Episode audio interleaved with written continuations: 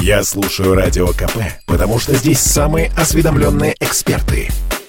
И тебе рекомендую.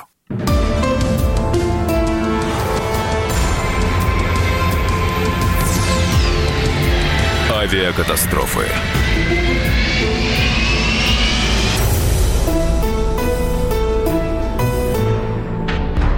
11 февраля 2018 года при выполнении полета по маршруту Домодедово-Орск потерпел катастрофу Ан-148 саратовских авиалиний. На борту находился 71 человек. Все погибли. Реконструкция событий. 11 февраля 2018 года, 14 часов 20 минут. Аэропорт Домодедово. Пасмурно, весь день идет ливневый снег, температура минус 5, нижний край облачности 330 метров. Вполне себе летная погода. Естественно, с соблюдением противообледенительных мер предосторожности. Экипаж Ан-148 в спешке готовит самолет к вылету. Дело в том, что из предыдущего рейса самолет прибыл с опозданием на два с половиной часа, и теперь командир Валерий Губанов спешит нагнать отставание. В том числе он отказывается и от противообледенительного облива самолета, который в данных погодных условиях не помешал бы.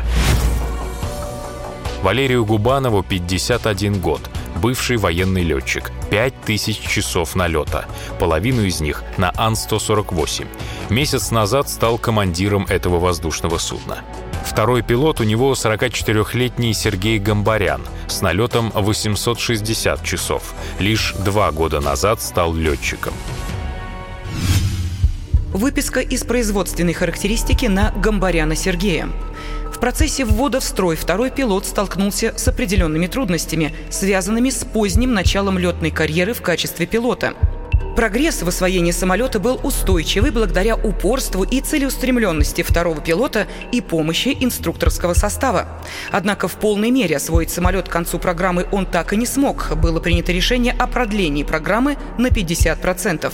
По ее окончании был сделан вывод о допуске к самостоятельной работе Сергея Гамбаряна в качестве второго пилота Ан-148 за время работы в авиакомпании «Ангара» зарекомендовал себя как исполнительный, добросовестный и целеустремленный пилот. Саратовский 703, 14 правая, ветер 130 градусов, 6. Занимайте исполнительный, ждите. Занимаем исполнительный на 14 правая и ждем. Саратовский 703.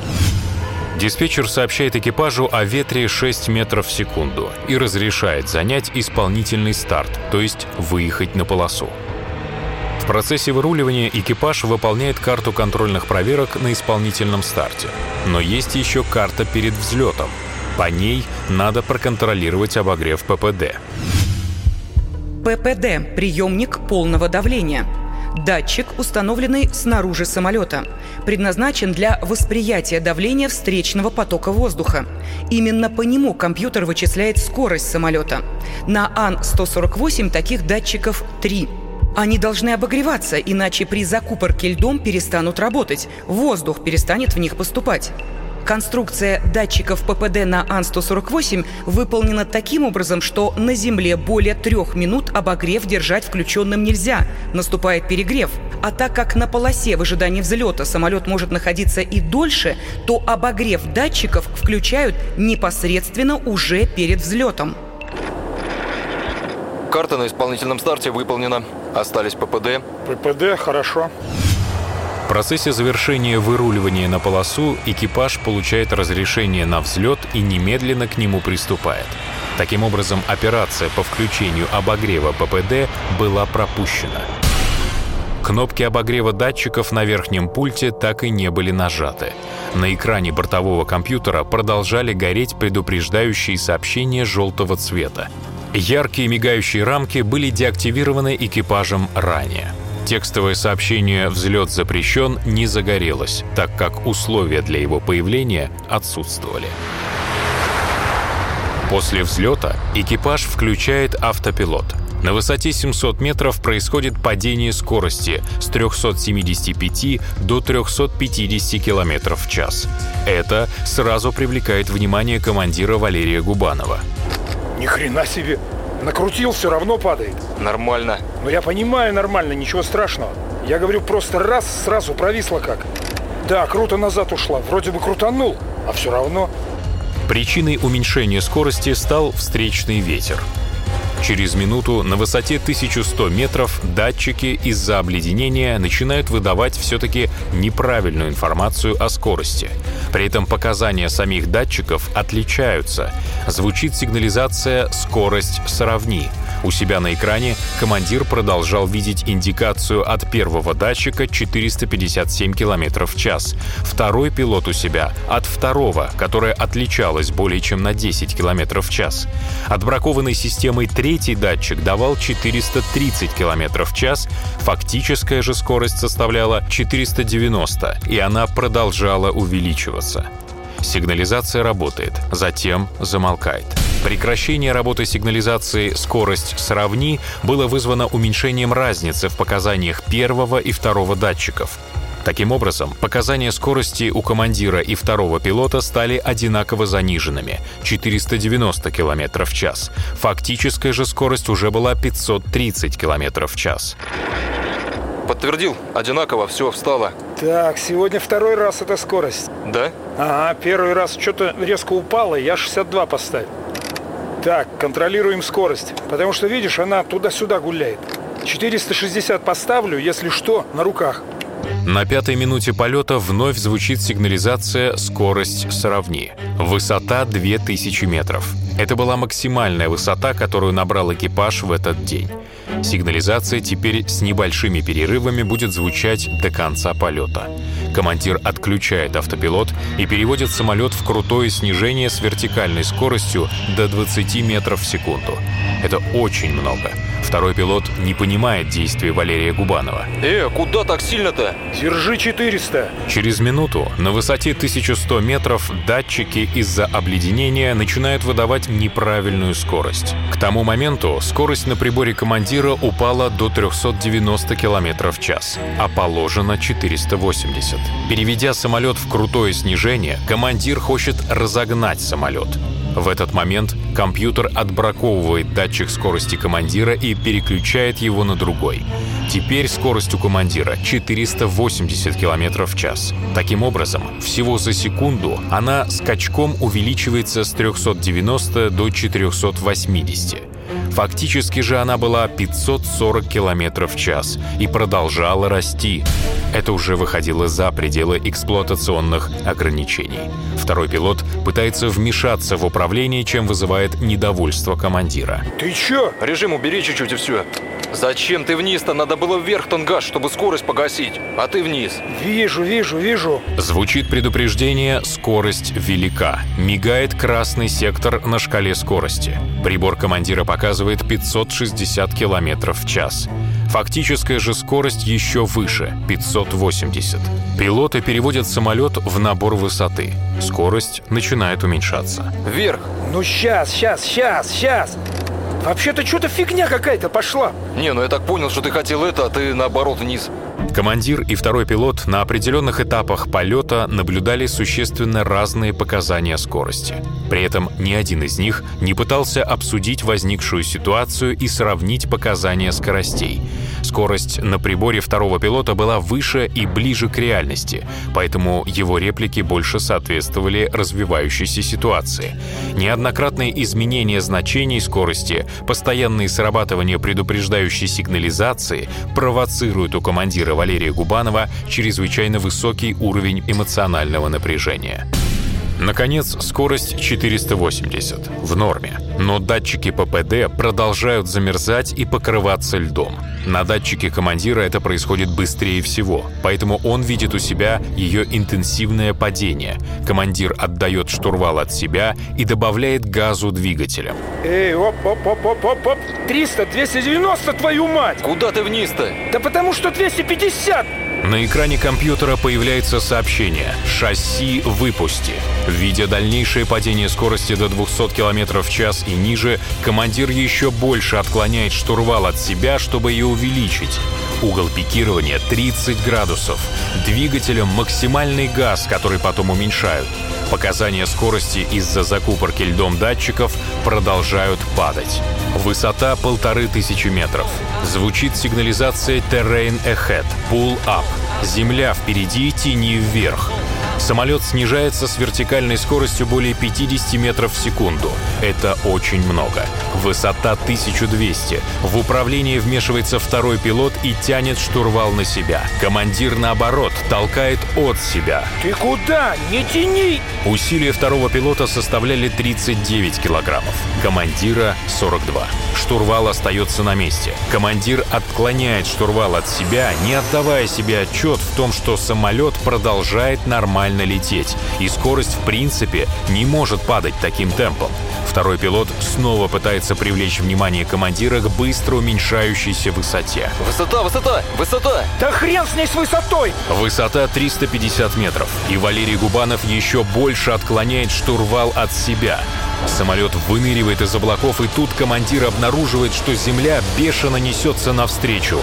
Штурвал до упора на себя, перегрузка 4G поздно.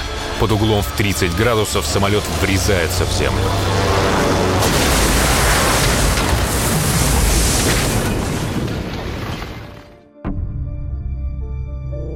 Через 40 секунд после столкновения диспетчер сектора М8 Московской воздушной зоны предпринял многократные попытки связаться с экипажем.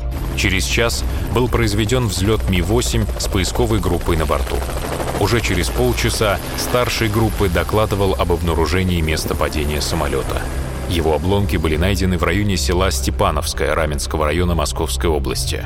Место столкновения представляло собой воронку вытянутой формы размером 15 на 32 метра с максимальной глубиной около двух. Это означало, что столкновение самолета с землей произошло с большой скоростью. Причиной катастрофы стало не включение экипажем обогрева ППД. Из-за этого летчики получали недостоверную информацию о скорости, и командир пытался ее увеличить путем снижения и разгона самолета. Но вынырнув из облаков, просто не успел затормозить. Сопутствующими факторами явились систематическое нарушение летных инструкций саратовскими авиалиниями. Перед взлетом у экипажа горело шесть предупреждающих сообщений, три из которых были о ППД. Внимания на них летчики не обратили. Проведенный анализ показал, что из 46 последних полетов на этом самолете только 6 выполнялись без аварийных и предупреждающих сообщений на экране компьютера. Выполнение взлета при наличии на экране компьютера аварийных и предупреждающих сообщений носило в авиакомпании систематический характер. Данный факт способствовал привыканию экипажей к наличию сообщений на табло перед взлетом, и летчики просто не обратили внимания на три горящих надписи. ППД-1 – нет обогрева, ППД-2 – нет обогрева, ППД-3 – нет обогрева. Сопутствующим фактором явилось и то, что на Ан-148 невозможно отключить предупреждающие сообщения даже при выполнении всего комплекса работ при обеспечении вылета с отложенными дефектами. Нормами годности, нашими и зарубежными, не устанавливаются требования к принципам включения и контроля обогрева ППД перед взлетом. Известны различные варианты решений автоматическое включение обогрева ППД после отрыва самолета от полосы. На самолете Ил-86, загорание сигнализации к взлету не готов при невключенном обогреве ППД на самолетах Як-42 и Ту-204, автоматическое включение обогрева ППД в режим частичного обогрева при запуске одного из двигателей и полного обогрева после отрыва самолета от земли. На самолетах Суперджет 100 и Аэробус А320. Включение обогрева ППД перед самым взлетом практиковалось на старых самолетах советского производства. Из-за долгого ожидания на Земле мог случиться их перегрев. Такая же логика работы осталась и на Ан-148. Ввиду того, что система критическая, на новых лайнерах повсеместно переходят от ручного включения обогрева ППД к автоматическому. Это уменьшает количество стандартных операций и снижает риск их пропуска. В ходе развития особой ситуации в сознании командира сформировалась доминанта в виде контроля за скоростью. Но он не понимал, почему она падает. Сосредоточив внимание на своем приборе, Валерий Губанов игнорировал показания остальных. то есть попал под воздействие туннельного эффекта, что привело к существенному снижению способности восприятия им другой информации. Число параметров, которые одновременно были у него под контролем, резко сократилось до одного-двух. По сути, командир, не достигая своими действиями поставленной цели, находился в растерянном состоянии и потерял способность к анализу поведения машины. Это привело к полной потере им ситуационной осведомленности и состоянию психологического ступора. Второй пилот, Сергей Гамбарян, не понимал действий командира, что также вело к повышению его эмоционального напряжения.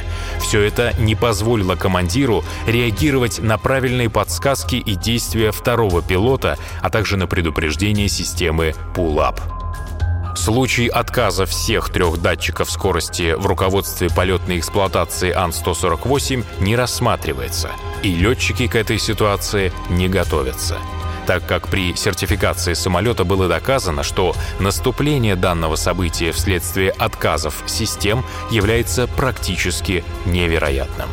Данная позиция производителя не учитывает тот факт, что недостоверные показания всех датчиков могут возникнуть не только по причине отказов систем, но и при неправильных действиях экипажа или технического персонала. И таких случаев в современной авиации очень много.